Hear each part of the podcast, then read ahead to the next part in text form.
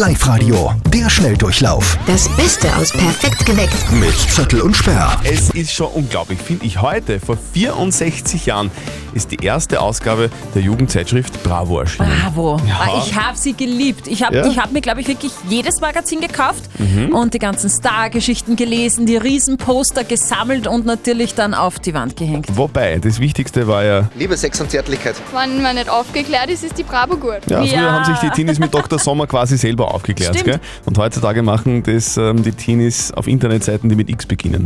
Da Ja. muss man nichts lesen. Diese Warnung könnte wichtig sein für euch. Wer Corona-positiv war, sollte beim Sport unbedingt aufpassen. Davor warnen jetzt Ärzte in Oberösterreich. Wieso genau beim Sport? Liegt eigentlich auf der Hand. Der Virus greift nämlich Organe an, die beim Sport, also zum Beispiel beim Joggen oder Laufen, wichtig sind, wie die Lunge oder das Herz. Wer Corona hatte, könnte also schwere Probleme bekommen. Die Ärzte raten jetzt, wer Corona gehabt hat, sollte sich vorm Sportstart unbedingt durchchecken lassen. Also ich hatte nie Corona, aber ich lasse das jetzt wieder mit dem Sport. Sicher ist sicher. Frauen schlafen neben Hunden besser als neben Männern, das sagt eine neue Studie. Kann das sein? Kathi, wie schaut das bei dir aus? Mann oder Hund? Ich persönlich habe viel lieber meinen Hund neben mir liegen, weil der einfach nicht schnurrt.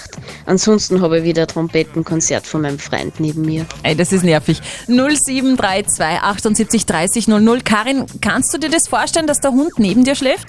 Ich schlafe sicher neben einem Mann besser wie neben einem Tier. Okay, aber das musst du jetzt sagen, der hört zu. Nein, der heißt nicht so, der ist schon in der Arbeit. Okay. Perfekt geweckt mit Zettel und Sperr. Der Schnelldurchlauf Nochmal zum Nachhören im Web und in der App.